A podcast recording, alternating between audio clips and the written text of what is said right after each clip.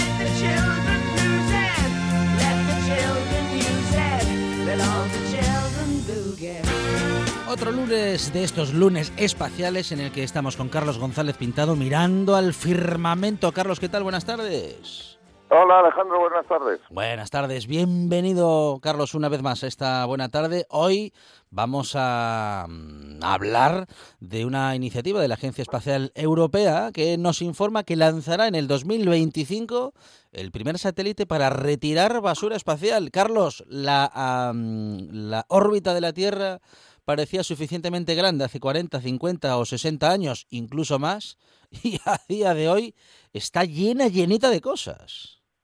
Sí, sorprendentemente eh, la cantidad de basura espacial que tenemos dando vueltas es, es increíblemente grande. O sea, se calcula que hay más de 20.000 objetos dando vueltas a la Tierra eh, en órbitas que están desde los 200 kilómetros hasta 800 en la órbita baja y hasta los ujú. 36.000 en órbita alta. Y es que, claro, 20.000 sí. objetos, Ujú. eh, mm, estos 20.000 objetos obviamente no son todos satélites. Hay objetos que son trozos de satélites porque se han destruido, porque, eh, en fin, eh, hay, hay un poquito de todo. Hay mucha basura espacial. ¿Cuál es el problema de toda esta basura espacial? Pues, pues precisamente que si tenemos que hacer lanzamientos, los lanzamientos que hagamos, y vamos a hablar de lanzamientos de sondas eh, de exploración espacial, de satélites de comunicaciones y tal. Eh, todo eso tiene que atravesar esa especie de cobertura que tiene ahora la Tierra de 20.000 objetos girando por ahí arriba. ¿Y qué ocurre si uno de esos objetos golpea una nave que lleva pues Mm. una sonda que va a estudiar Júpiter? Sí. Pues que con un poco de suerte eh, la destruye. Esa basura espacial hay que acabar con ella. Hace muchísimos años, o no tantos, eh, ya hubo una convención internacional en la que se llegó al acuerdo de que las agencias espaciales de, de todos los países del mundo, cada vez que lanzaran un satélite del tipo que fuera, sobre todo si se quedaba en órbita terrestre, tenía que tener algún dispositivo mediante el cual, eh, si se perdía su posición o su trayectoria o tal, fuera capaz de autodestruirse. Ujú. Entonces todo el mundo firma esto, pero esto es como, ya sabes, como lo de que sí, yo firmo que, que cuando vaya a la luna no voy a ir para quedármela, pero luego voy a ir allí, luego voy allí y planto mi bandera. Entonces, ¿esto Claro, qué significa? claro, claro. Eso. Bueno, pues esto es un poco lo mismo. Eh, todo el mundo dice que sí, pero, a ver, fabricar un satélite Sí. que lleve un dispositivo de autodestrucción, claro, ¿qué significa esto? Esto significa que si se pierde la comunicación con ese, con ese satélite, hay una programación interna que dice a partir de eh, 50 horas o 60 horas sin comunicación, asumo que es que se ha perdido el- la orientación y que me tengo que autodestruir. Y entonces ahí hay una, un aparatito que explota, convierte el satélite en trocitos chiquititos, esos trocitos chiquititos eh, reentran en la atmósfera, se destruyen y miel sobre hojuelas. Pero eso, primero, pesa. Y cuando hay peso, eh, implica que la cantidad de energía necesaria para subir el satélite es mayor, luego eso cuesta más dinero. Eh, eso además implica tamaño. El satélite tiene que hacerse más grande. Además, una programación especial. En otras palabras, yo estoy convencido de que ninguno de los países que pone satélites en el espacio eh, cumple esa normativa. Entonces, ¿qué hay que hacer? Hay que destruirlos de alguna manera, hay, que, hay que reducir esa cantidad.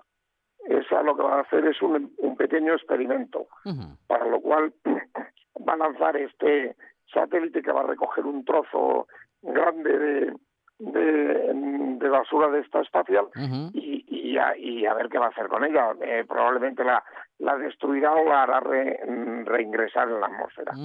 Eh, lo que se prevé para el futuro eh, es probablemente el uso de láseres, láseres muy potentes que sean capaces o bien de, de fragmentar esos trozos o bien de frenarlos.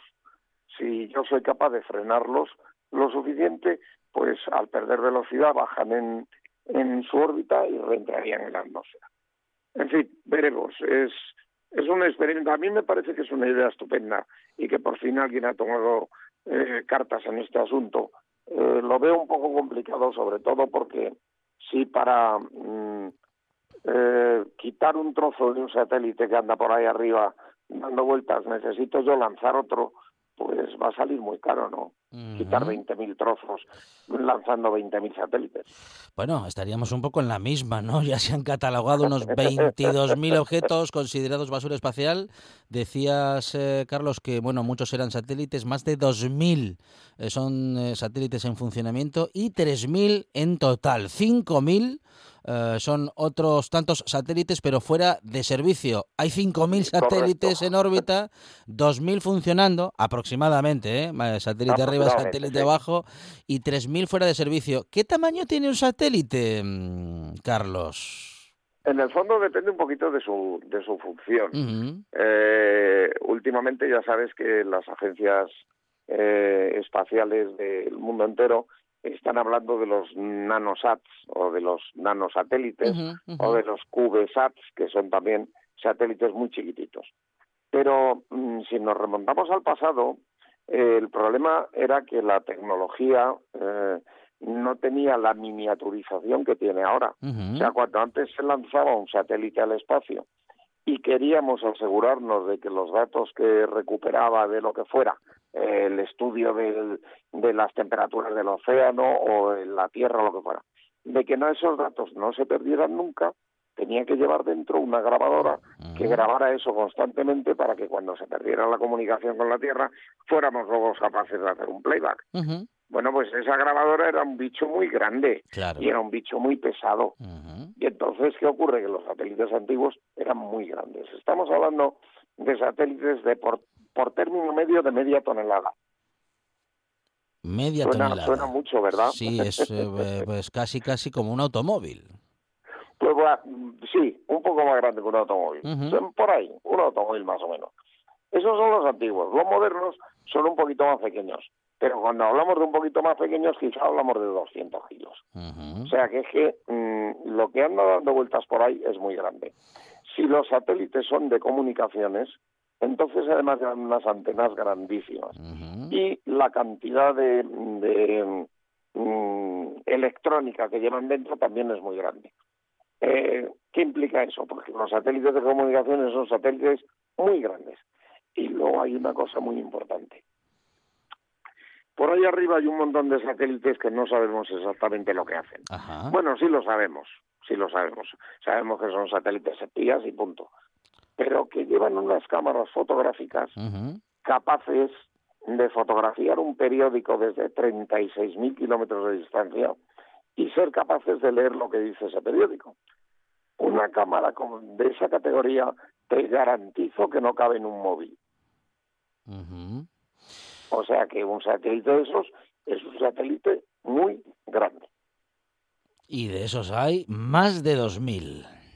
Eh, bueno, sí. Es que además tampoco sabemos exactamente lo que hay. Ten en cuenta que una cosa es eh, lo que lanzan las agencias de exploración espacial y otra cosa es lo que lanzan los departamentos de defensa de los diferentes países del mundo.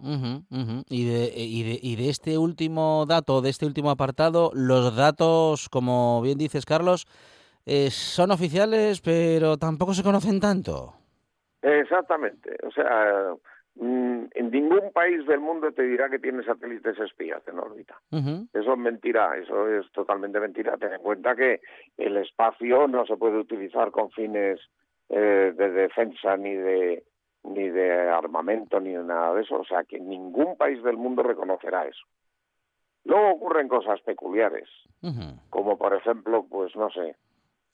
eh, a ver, te voy a, te voy a contar una anécdota cu- curiosa, Sí, señor. si me apuras. Adelante. Eh, mm, había un satélite hace muchísimos años que se suponía que era un, un analizador de las condiciones de, de las cosechas en la tierra. Analizaba eh, campos de trigo, campos de maíz y tal.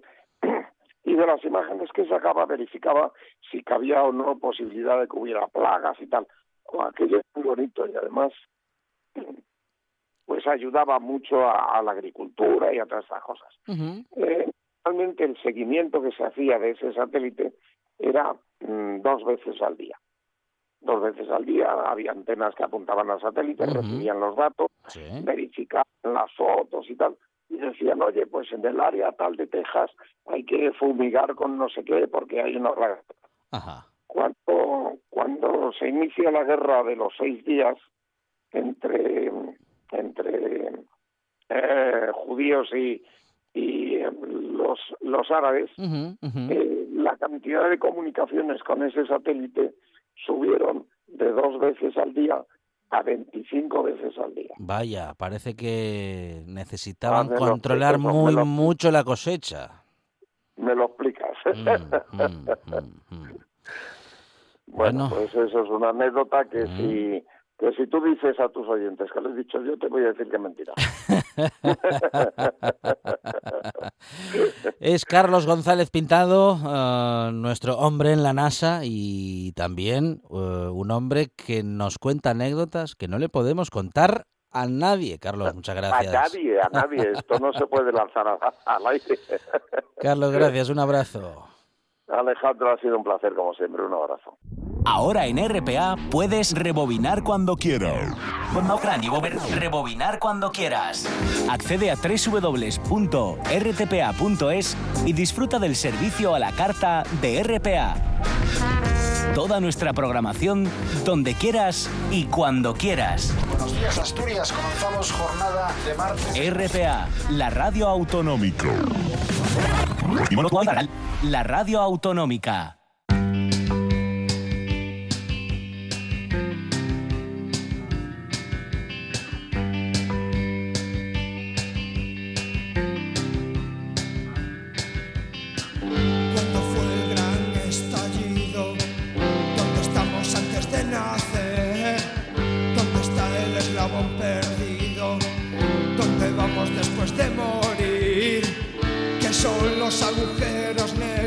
Expande el universo,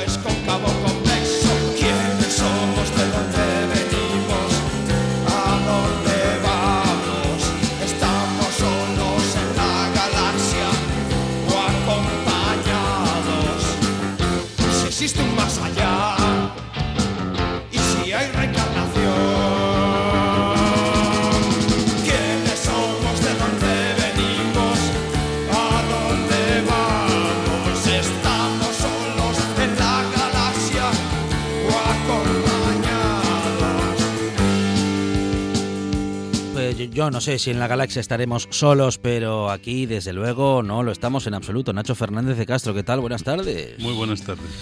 Solos nunca estamos, y muchísimo menos en un mundo globalizado en el que todos necesitamos buscarnos la vida, Nacho. Eh, sí, eh, decía, eh, por cierto, Ambronte que eh, es la tercera de las hermanas, que solo eh, vivió 29 años y se va a cumplir el centenario ahora también en 1920. Eh, una de las personajes de su única eh, novela, pues eh, dice eh, precisamente eso, ¿no? que la soledad e- eterna es insoportable y efectivamente es insoportable. Y esta es una, una, una época especialmente mala ¿no? para la soledad porque mm, por, por toda la apariencia que hay ¿no? de, de buen rollo, que luego no es tal y todos sabemos que ese buen rollo lleva bueno luego a muchos roces, ¿no? El famoso tema, por decir el tópico de los cuñados en las cenas de Navidad, pero eh, eh, pese a eso, claro, la, la soledad es mucho más patente en medio de, de esos brillos de neón ¿no? que nos envuelven en esta época. ¿no? Nacho Fernández de Castro es eh, integrante y también responsable del Foro Filosófico Pensando aquí y ahora. Y en esta buena tarde, bueno, pues hace eso de pensar en voz alta con nosotros y ayudarnos arrojar claridad, si acaso, o bueno, en fin, a- al menos alguna reflexión respecto de unas cuantas cosas, como por ejemplo de este último 18 de diciembre, día en el que se ha celebrado el Día Internacional del Migrante, y por eso decía aquello de buscarnos la vida. Ah, somos muchos y muchas, bueno, todos, ¿eh? en un momento determinado tenemos que hacerlo. No buscarnos la vida a lo mejor fuera de nuestras fronteras, o sí, Pues sí. pero en todo caso, buscarse la vida es eso, ¿no? Es, eh, bueno, viajar, cambiar de sitio, cambiar de vida, volver a empezar si hace falta, pa- eh, eh, pues en busca del plato caliente, Nacho. Eh, sí, me el gustaría... plato, el plato de comida caliente. Claro, claro. Me gustaría a mí, me gustaría a mí saber eh, quién entre sus Mm. familiares, en, en- vamos, en Asturias y en España en general, pero Bueno, en, Asturias muy especialmente, especialmente, sí. eh, en Asturias, Galicia, etcétera, mm, que además eh, hasta hasta mediados, eh, hasta bien en mediados los años eh, el siglo XX, en Asturias hasta los 60, eh, hasta que bueno eh, se creó el IBI y la minería sacó un poco adelante la región. Era una región rural especialmente pobre, en- pero hasta en, en ambos, en, en estos territorios, me gustaría a mí, como digo, saber quién entre sus familiares, eh, pongamos hasta tercer grado, no tiene migrantes. ¿no? Eh, muchos, como es tu caso, tienen sí. familias de doble recorrido, ¿no? Sí. Y ya y tal. Eh, yo en el mío tengo familiares de doble recorrido. Yo no lo hice, pero, pero eh, tengo muchos familiares de ida y vuelta, incluso de ida y vuelta y retorno. ¿eh? Entonces, bueno, negar ese hecho, rechazar la migración sin más, considerar que un ser humano no tiene derecho a buscarse la vida más allá del sitio donde la casualidad hizo que naciese, pues es un, un poco, eh, digamos, mm, tener falta de horizontes, ¿no? o, o tener el campo visual muy cerrado. ¿no? ¿Y qué pasa, bueno, eh, re- respecto del eh, mundo de la política o de la gestión administrativa de esas cuestiones? Bueno, no sé si casi si entrar en eso porque eso tiene muy poquito que ver con lo humano o tiene muy poquito que ver con, bueno, con lo filosófico, desde luego. En todo caso, me gustaría hablar del migrante como el otro, ¿no? Como ese otro al que no conocemos, como ese otro que es diferente y eh, esas diferencias y ese bueno ese temor que nos puede surgir ante lo desconocido y ante él y los desconocidos es un temor que muchos y muchas en lo administrativo utilizan a favor de su discurso y en contra de la migración. Sí, eh, eh, ese es un tema muy antiguo, ¿no? El, eh, ya en la antigua Grecia, por ejemplo, Herodoto decía, eh, veía cómo eh, efectivamente ante lo extraño y los extraños, ante el otro, ante la alteridad, eh, pues hay una doble respuesta normalmente, un- eh, como ante todo lo esotérico en general, que es una respuesta, por un lado, de atracción, atracción ante lo distinto, ante eh, aquello que nos sorprende precisamente por su rareza, ¿no? Eh, y por otra parte, una, una situación de recelo, de miedo, un sentimiento de recelo, de miedo, de, de temor, de temor a, a que eso distinto eh, pueda acabar con, con nosotros mismos, ¿no? Con nuestra identidad. ¿eh? Entonces, bueno, mm, evidentemente vivimos tiempos, como sabemos, en que parece imperar lo segundo frente a lo primero, ¿no? Eh, cuando históricamente, eh, y la filosofía es un buen ejemplo de ello, eh, mm, las grandes construcciones humanas se hicieron gracias a lo, a- a lo primero, ¿no? Es decir, eh, todo el desarrollo, por ejemplo, cuando, cuando se habla, cuando se habla de, de la, de la de que las guerras, por ejemplo, eh, acaban produciendo desarrollos eh, posteriores eh, muy rápidos y, muy elevados, bueno, lo que mm, se- no se cita es que ahí hay factores intermediarios y los factores intermediarios fundamentalmente es las diásporas que producen esas guerras y por lo tanto la concentración de talento en territorios de acogida. Es decir, que los territorios de acogida, por ejemplo, claramente Estados Unidos después de la Segunda Guerra Mundial, eh, se beneficia tremendamente de todo el talento que llega de Europa eh, procedente eh, de, pues por ejemplo, de Alemania, ¿no? O fundamentalmente, vamos, de Alemania, quiero, quiero decir. pues mm, una parte importante de la intelectualidad alemana acaba recalando en Estados Unidos y, y- y es una de las responsables de- del, del gran desarrollo que se produce desde ese motor, ¿no? Desde ese motor eh, en, en la posguerra.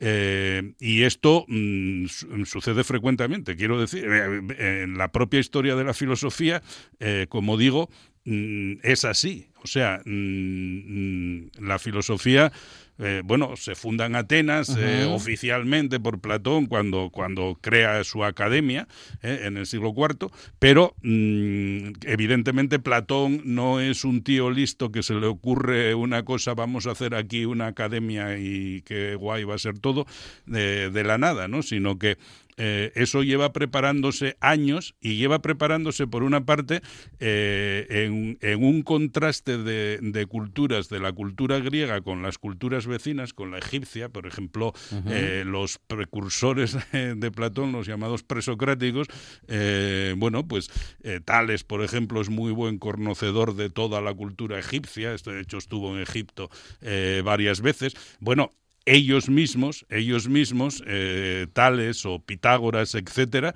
no son griegos de la península helénica, ¿eh? sino que viven en territorios que fueron territorios de, de, de migración y colonización, de migración colonizadora griega, ¿eh? Eh, pues Tales, eh, bueno, todo el mundo sabe que era de Mileto, ¿no? Tales de Mileto, aunque solo sea por la eh, excelente canción de Leslie Tiers, ¿no? Sí. Tan divertida ella. El teorema de Tales. El teorema de Tales.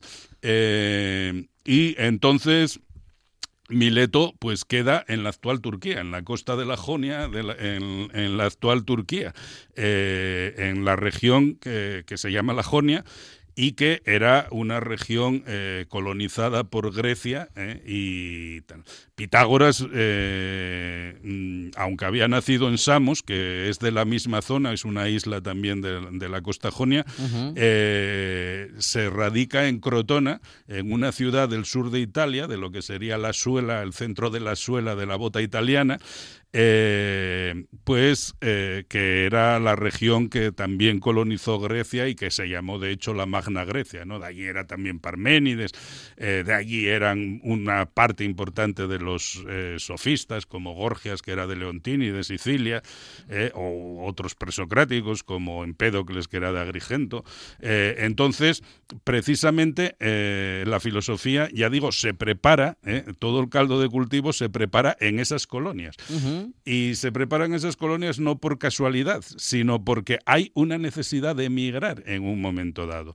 En un momento dado, la sociedad griega, que era una sociedad básicamente agraria, eh, em, eh, aque- eh, aquea, recibe los dorios continentales, que era una cultura guerrera. y, y, claro, los dorios mm, se hacen más o menos con el control de, de la sociedad griega, eh, pero no, no anulan a los aqueos. Los aqueos seguían siendo terratenientes importantes, es decir, eh, participan de toda esa cultura, de los inventos de la democracia, la tragedia, etcétera, etcétera. eh, y, mm, y de tener, por ejemplo, una cosmovisión completa de la realidad del mundo eh, dada en la Ilíada o la Odisea, etcétera, y van con todo eso, o sea, como resultan, eh, por una parte, eh, reducidos en su escala social por, la llegada de los dorios y por otra parte, relativamente empobrecidos porque mm, eh, la cultura de los metales que traen la cultura guerrera comienza a imponerse sobre la cultura agraria y por lo tanto a, a producir, digamos, mayores beneficios económicos, ese empobrecimiento relativo de la cultura agraria hace que una parte importante de los terratenientes acaben emigrando a esas zonas, ¿no? Por una parte a- hacia Occidente, hacia la Jonia y por otra parte hacia Oriente, hacia la Magna Grecia. Y allí eh, crean eh, ciudades que eh, responden al propio modelo griego, importando toda esa cultura. En esa fusión que hacen de, de la cultura que llevan griega con la cultura de, de, oriental, por una parte, o la, o la cultura procedente de- de- del antiguo imperio casi mítico de Numa Pompilio, pues es donde surge ese, ese saber filosófico. ¿no? Entonces, eh, mm, esa fusión cultural es mm, fundamental en todos los procesos, digamos, de creación y desarrollo cultural y, por lo tanto, mm, históricamente es indefendible que, que la- el, el encuentro cultural, eh, aunque produzca choques, evidentemente, y conflicto, sea malo, ¿no? Porque es mm, todo lo contrario, ¿no? Históricamente es siempre eh, un factor de, de progreso cultural. Ahora que si hubiésemos asumido o nos hubiesen explicado o nos hubiesen transmitido, también como adultos hay una parte de responsabilidad también en nosotros respecto de lo que es la identidad y de cómo la identidad no tiene que necesariamente, Nacho, arraigarse a una sola cuestión o a tres o cuatro que tengan que ver con un territorio. La identidad también puede, dentro de esa identidad, también podemos tener en parte, eh, bueno, pues identificarnos con, con recibir a quienes llegan desde fuera.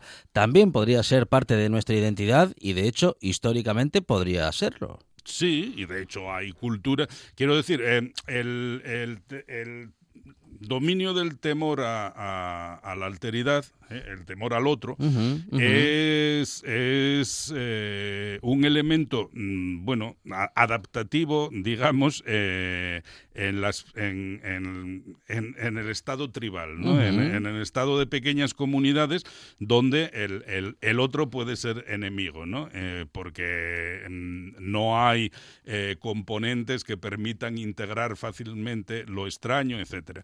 Pero mm, una de las características de- del avance hacia sociedades más complejas y, y demográficamente eh, más amplias es eh, precisamente eh, la ruptura de eso, ¿no? La ruptura de eh, ele- en- elementos unitarios de identidad que sean cerrados y excluyentes. ¿no? De tal manera que precisamente una de las características que se desarrolla fundamentalmente a partir de la, de, de la llamada segunda re- revolución industrial o revolución tecnológica eh, de, de mediados del siglo XX, eh, el eh, que hace las sociedades, eh, que, que de la que nacen las sociedades contemporáneas, eh, pues eh, es precisamente que esa complejidad social se, de- eh, se co- convierte a los individuos, a los, a, a los individuos que forman parte de esas sociedades, en, en un yo en un yo tan múltiple, ¿no? En un yo que eh, mm, en, en distintas situaciones se manifiesta con identidades distintas. Es decir, uno es fundamentalmente varón o hembra en determinados comportamientos, pero luego en otras situaciones pues va a ser fundamentalmente eh, trabajador manual o intelectual. En otras situaciones eh, eh, pues va a ser fundamentalmente, yo qué sé, pues aficionado al deporte o, o, o- O con- o contrario o a este. contrario a este, ¿no? Eh, etcétera, etcétera. Cada uno va adquiriendo eh, distintos, eh, distintas dimensiones de su yo eh, que se manifiestan como identidades parciales que forman un yo complejo y prácticamente irrepetible. ¿no? De alguna manera, re- reproduce eh, la cuestión de que cada cual, eh, co- como decíamos aquí eh, alguna vez, y, y que había dicho en, en su momento Sánchez Ferlosio, al recibir el Cervantes, pues que ninguno, nadie de nosotros es un ser autónomo, sino que todos somos, de alguna manera, en estas sociedades complejas, un cruce de heteronomías, es decir, un cruce de eh, mm, distintas, distintos sentidos de la vida, podríamos decir, que tiran de nosotros en distintas direcciones y la resultante acaba siendo irrepetible, precisamente por esa eh, multiplicidad de sentidos y por esa eh, en- mm, multidimensionalidad del propio yo. ¿no? Entonces ampliemos nuestro yo, ampliemos nuestras identidades, Nacho. No nos Sí. quedemos, vamos a decir que no nos quedemos repitiendo las frases que escuchamos en televisión. Démosle, démosle una vuelta más a todo esto Sí. y bueno y relajémonos también, ¿no? Que, sí, relajémonos un que, poco. que- sí. que nadie, bueno, que nadie viene a quitarnos nada. No, la- precisamente eh, la inmigración que llega Claro. del sur, digamos, no viene a quitar nada, no, todo lo contrario, ¿eh? viene a hacer lo que no se quiere hacer aquí normalmente y a hacerlo normalmente también eh, a eh, casi gratis, ¿no? La, la situación laboral y la precarización de- del mundo laboral y de la vida en general eh, en este momento, mm, pues es eh, lo suficientemente alarmante como para pensar que nadie eh, viene a quitar nada a nadie, ¿no? Por- por cierto, y, y un- saludo de aquí a, a los trabajadores de supermercados en, en huelga que saben bien de, de- de estas cosas, ¿no? De la precarización de, de las jornadas laborales, etcétera, etcétera. ¿no? Que en esta precarización no se acabe por precarizar el pensamiento crítico, ni las emociones, ni las relaciones. Todo está muy precarizado, pero desde la radio trabajamos para, bueno, para, para que paren, para que paren. Sí, al menos desde alguna radio. Nacho Fernández de Castro, compañero, gracias. Muchas gracias a vosotros. La radio es información, noticias, actualidad. La radio es entretenimiento, es música. La radio es palabra. Pero sobre todo, la radio eres tú. RPA. Si nos escuchas, te escuchas. Estás escuchando. Estás escuchando RPA, la radio autonómica. Ya sabe que somos de casa. La buena tarde en RPA. Stop.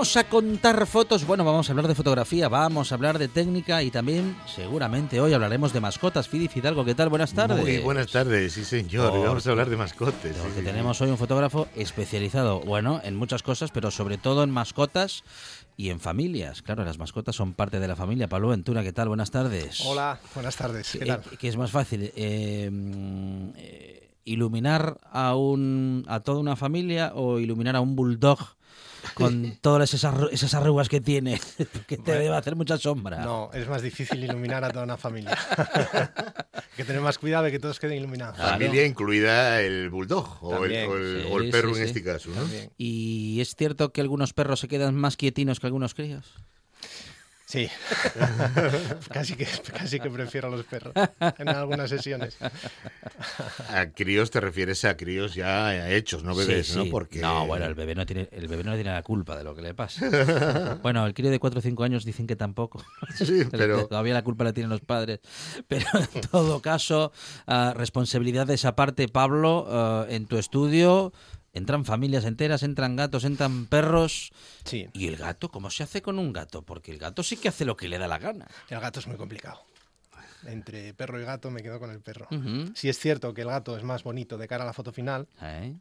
Por la mirada, por los ojos, por el pelaje, pero Claro. son más introvertidos, son más inseguros, es más complicado Claro. trabajar con ellos. el rollo claro. felino, o sea, son súper guapos todos. Porque Sí, tú, claro. apu- tú apuntas con una cámara a un perro y el perro entre que mira lo que pasa y no sé qué tal, y ya le tiraste 32 fotos, pero un gato... Claro, el gato, date cuenta que está genéticamente preparado para estar pendiente de lo que pasa Claro. en alrededor de él por todos los lados. El perro es más fácil, llamarle la atención, lo engañas, le vas cambiando los sonidos. El gato pasa de ti totalmente. Claro, claro, claro. Sí. ¿Trabajas con sonidos a los perros? Sí, tengo algún sonido que, pendiente de patente. Ajá, ajá. Pendiente de patente. Sí, sí, porque, no, bueno, Ya. entre comillas. Sí, eh, tengo algún, algún sonido un Cosas, poco... cosas tuyas. Sí, cosas mías que sé que les llama la atención, que utilizo en momentos puntuales porque también se acostumbran y luego al final ya pasan un poco de ti, Ujú. pero sí que los utilizo y bueno, hacen el gesto esto típico de, de girar la cabezuca. Girar la cabeza ver qué pasa. Sí, Mm. sí, sí, sí, Ujú, tengo algún recurso por ahí. Ay, amigo, esos Bueno, truquinos, sí, ¿ves? Eso es lo que queríamos hablar hoy. A Sí. ver si aprendíamos algo contigo hoy, Sí. a los que nos gusten los perros. Sí, algo aprenderemos. Bueno, ah, y, mm, ¿y con qué se detiene un perro? ¿Con qué se distrae? ¿Con qué captas la atención de un perro para que puedas A ver, yo, en esos segundos iluminarle y tirarle unas cuantas imágenes? yo intento primero que esté tranquilo, que se haga al sitio, al espacio, que, que, bueno, es algo que no, que no conoce, que se acostumbre a las luces. Suelo estar con él y a la vez apretando las luces Flash. de los flashes para que se vaya acostumbrando al sonido de recarga de, de los condensadores, de Claro. los chispazos de la luz.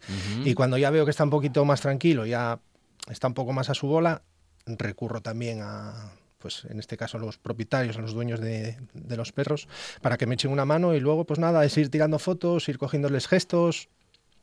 Tampoco tiene mucho más secreto. Ellos acaban dándote cuando ellos quieren la foto y tú lo único que tienes que estar es pendiente para captarla, que no se te escape. Bueno, bueno. ¿Cuánto tardes más o menos en hacer una sesión con un perro? No o sea, sé. ya te digo, solo el perro, ¿eh? no la familia también, que eso puede ser más complicado o puede tardar más. A ver, yo las sesiones normalmente hora, hora y media suelo tenerlas ya listas. Yo voy, soy consciente de las fotos que van saliendo y cuando ya tengo aseguradas las que, las que necesito, pues bueno, luego voy tirando por tener un poco más de variedad a la hora de escoger.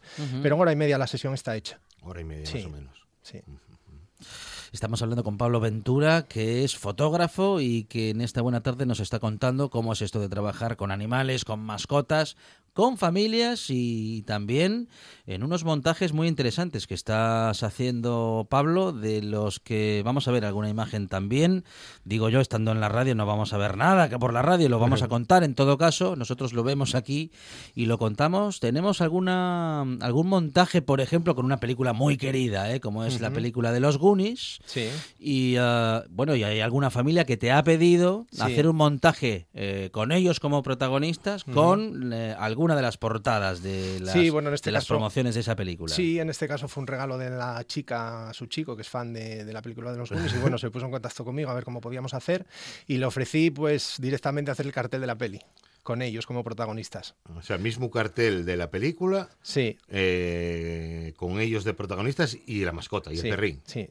Entonces, pues nada, eh, yo estudié diseño gráfico en su día, manejo de. Photoshop y demás, y nada, nos pusimos a ello, recreamos un poquitín las posiciones un poco especiales para luego poder yo ir haciendo el montaje de la fotografía, y, y nada, el resultado es un calco prácticamente de, del póster original de los Estamos, viéndola. Sí, y- vamos a describir un poquito esa, esa portada de los Goonies, esa promo, en la que hay tres, bueno, están tres de los protagonistas en, bueno, en un acantilado, colgados como pueden, ¿eh? para no caer en, eh, bueno, en fin, en ese abismo infinito y, bueno, en la original están los protagonistas y en el montaje que hace Pablo están los protagonistas, los nuevos protagonistas, ¿eh? Eh, bueno, pues recreando la misma posición y el mismo peligro.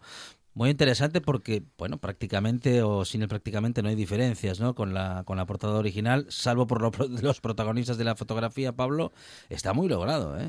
Sí, eh, pues esto sale de, de un proyecto que yo realicé para un calendario solidario de la perrera de que gestiona Amigos del Perro. Ajá. Y bueno, para ese año les propuse hacer un, un calendario de un poco más especial con seis escenas icónicas del cine. Mago de Oz, Titanic, Ghost, eh, ET, Ujú, todo ello con protagonistas de perros, Perros. de la perrera, De- perros abandonados. mismos, sí. sí, sí, sí. Entonces, bueno, quedó bien, gustó mucho. Eh, y a raíz de ahí, pues bueno, me animé un poco a lanzar este producto y pues bueno, de vez en cuando sí que me lo encargan. Te sales un poquito de, de lo que es de lo que ya es, solamente hacer la, la La foto. fotografía y ya está. Te metes más en tema de diseño gráfico, pero bueno, como es un mundo también que me apasiona, me gusta, pues Claro, lo hago esto- encantado. Esto, es complicado. Sí, no lleva lle- tiempo. Claro, Lleva no hay poner una foto ahí que Sí. queda mal de estos memes que hay que ponen la Mm. foto de Sergio Ramos. No, Haciendo... no, lleva trabajo, lleva trabajo. Además es, es una foto complicada de, de producir por el punto de vista, por el punto de vista de contrapicado que lleva. Yo todo eso tengo que tenerlo en cuenta a la hora de hacer las fotografías para que case. Entonces, Claro, bueno, hubo que subirse a una escalera, ellos tuvieron que coger eh, unos tubos para las posiciones Para- de las para- manos, para ellos luego poder quitar esos tubos y encajar que se están agarrando. Esto Lleva lleva, una pila de curro, Claro, es complicado, es complicado. Y te has tenido que subir a una escalera bastante alta, ¿no? Para poder estar Claro, por encima de los sí, para- protagonistas para ese punto y de hacer vista, una sí. foto en perspectiva, Claro. eh, bueno, Mm. de arriba hacia abajo, vamos. Claro, sí, sí. De hecho, bueno, eh, si alguien está interesado en verlo, vuestros compañeros de, de televisión estuvieron en su día en el estudio haciendo un reportaje sobre cómo fue la sesión, cómo trabajamos con ellos y demás. O sea que si tienen interés lo pueden ver. Sobre Está- este- sobre este sobre trabajo. este mismo. Sí, lo tengo en el canal de YouTube. En la TPA. Los Sí. de la TPA. fueron. Sí, sí, sí, estuvieron allí. Y mucho croma, mucho verde alrededor para poder luego No, insertar este- imágenes. No, en este caso nada, el propio fondo blanco de- del estudio, de- del suelo y, y nada, luego paciencia, recortar bien y preparar, unificar tonos, unificar luces, meter sombras. Que al final el ojo, eh, se trata de engañar al ojo, de que crea el ojo que eso realmente está ahí.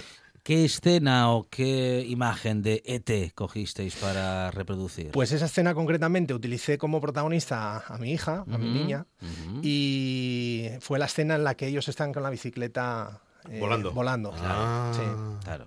Sí. Eh, Es la escena, es el la que perrito tiene que pues ser. en la cesta de la bici con una, una especie de albornoz tapándole la cabeza. La verdad es que es una foto muy chula. Los coches de policía detrás persiguiéndolos como en, las peli- como en la película. Muy ujú. guapa. Cómo mola eso. Sí, sí, sí, sí. Bueno, bueno, bueno, es Pablo Ventura que con su fotografía, bueno, crea ilusiones, ¿eh? Esa- de esas ilusiones que luego nos podemos llevar a casa y que podemos tener, bueno, un buen recuerdo, ¿no? Un recuerdo muy original, Pablo. Sí, de eso se trata. De que al final es la magia, ¿no? De la fotografía. Captar un instante que te vaya a recordar siempre ese momento y que lo tengas ahí y lo puedas disfrutar siempre.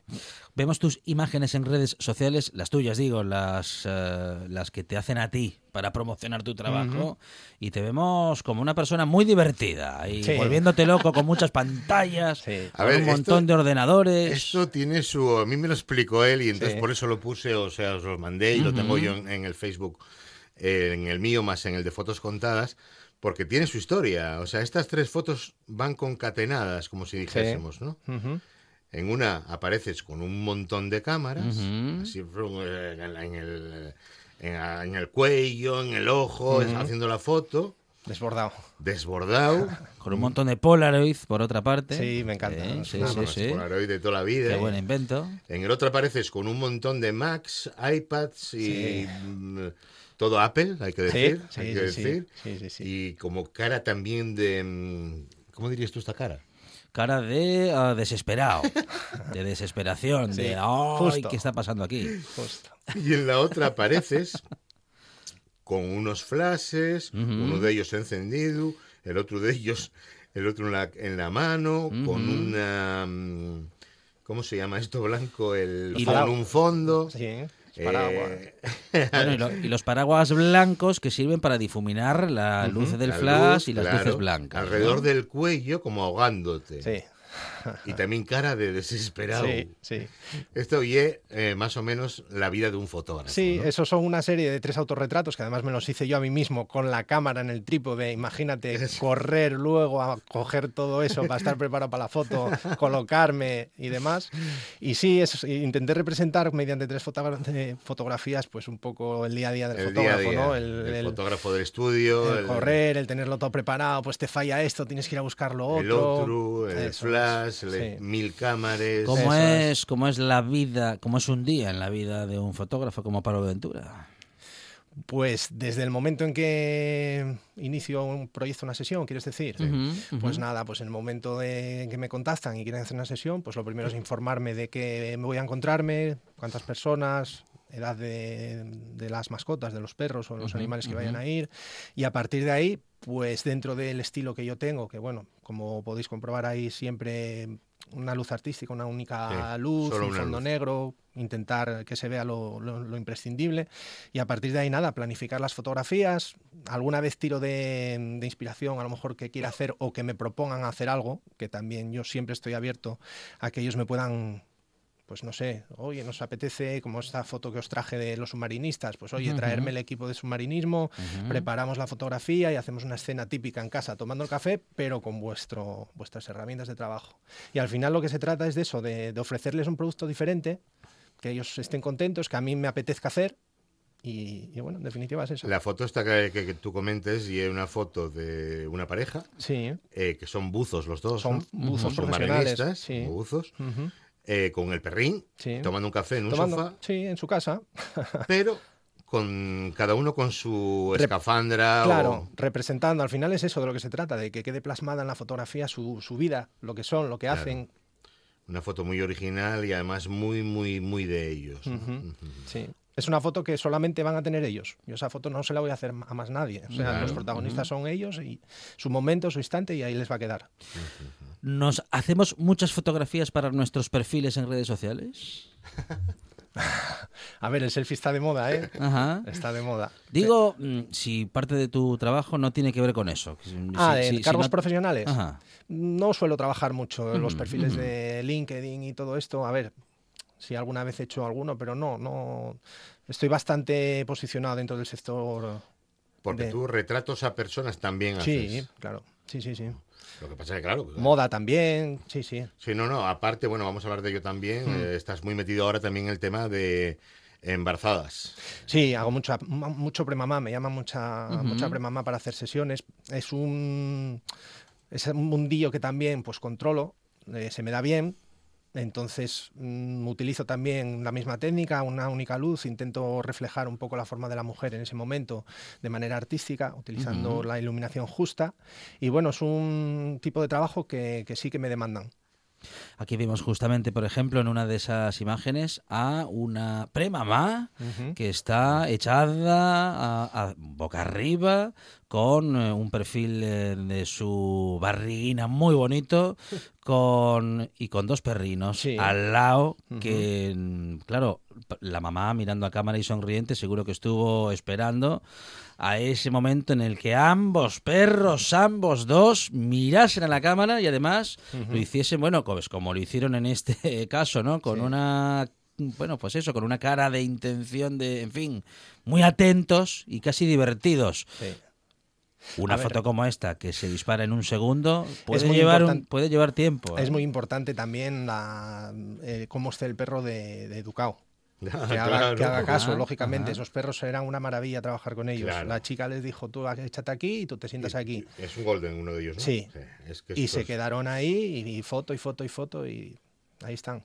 Bueno, bueno, y nos encontramos con una con una segunda fotografía en el que también hay un perfil de una joven premamá que tiene, bueno, perfil negro, ¿eh? Eh, con toda su figura, con un sombrero y ahí a la espera, con muy poquitos elementos en esta imagen, con un blanco, con un fondo blanco detrás, aprovechando justamente esa iluminación de ese contra y con toda la figura a contraluz. Sí, simplemente eso, destacar la forma. No se busca nada más en este tipo de fotografía. Pablo, ¿cuánto hace que te dedicas a la fotografía profesional? Pues a nivel profesional hace ya unos eh, seis años. ¿Te Estoy- gusta este trabajo? ¿Te, Sí. Bueno, en fin, ¿te, Sí, me ¿te da satisfacciones? Sí, eso? sí, sí, sí, sí, sí.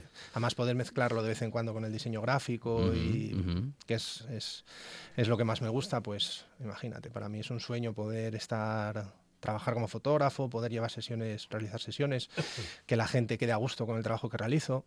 Y bueno, Y que quienes te, te piden imágenes salgan felices del estudio, ¿no? Esto Claro. sucede cada vez. Sí, sí, sí, sí. La gente queda muy contenta. De hecho, suelo tener eh, clientes que ya vamos por la segunda, tercera sesión, pues porque sí, Ujú. porque a lo mejor pues eh, tienen otro perrín más, o ella está embarazada, o entonces bueno.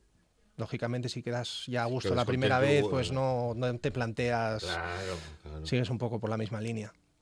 Pablo Ventura es un fotógrafo siempre dispuesto a fotografiar a familias reincidentes que después de tener un perrín tienen otro, que después de tener un niño tienen otro y que en todo caso si va creciendo la familia y eso se quiere fotografiar y retratar, Pablo Ventura está preparado para adaptar las luces a cuantos escenarios necesitemos y sean posibles. Pablo, muchísimas gracias ¿eh? por Nada, un trabajo vosotros. tan bonito, por habernos acercado todo este toda esta propuesta. Ay, quería Y- decir una cosa. Y, vamos a recordar algo, sí, señor. Quería decir una cosa porque eh, un, un tema que estás haciendo que va a salir dentro de nada, que es que te sales un poco de, de- de lo tuyo, que es que Sí. vas a organizar un viaje a Londres Sí, eh, con visita guiada, con o sea, uno de estos viajes organizados, ¿no? Va a salir Sí. dentro de poco la publicidad, que bueno, que cualquiera que esté interesado, que vamos a dar la exclusiva, ya que Sí, además es verdad, es exclusiva porque todavía no está lanzada la campaña, estamos, estoy preparando todo el tema de cartelería y demás, estoy preparándolo con un, con un amigo, con otro fotógrafo, con Carlos,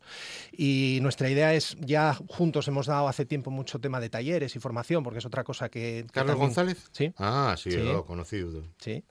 Y pues ya mm, hemos realizado varios talleres juntos, nos gusta mucho la, formar a la gente, enseñarles un poco, transmitirles lo que nosotros vamos aprendiendo y conocemos.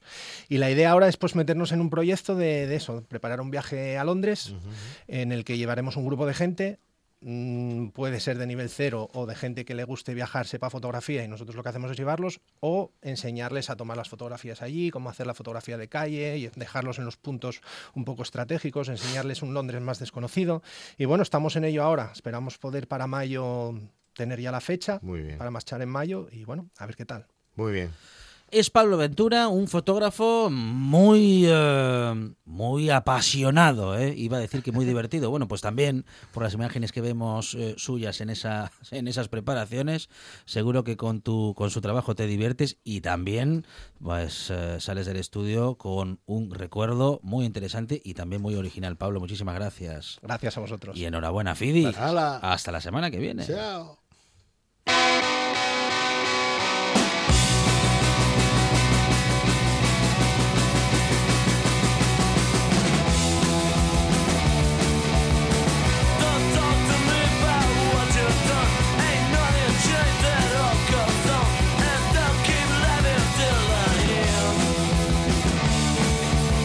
Ya está aquí nuestro programa de hoy. Regresamos mañana aquí a RPA a partir de las 4 de la tarde con más Buena Tarde y más Radio. Mañana, programa especial Nochebuena de la Buena Tarde. Puedes cocinar y prepararlo todo escuchando la radio. Claro que sí, la buena radio y la compañía siempre aquí en RPA.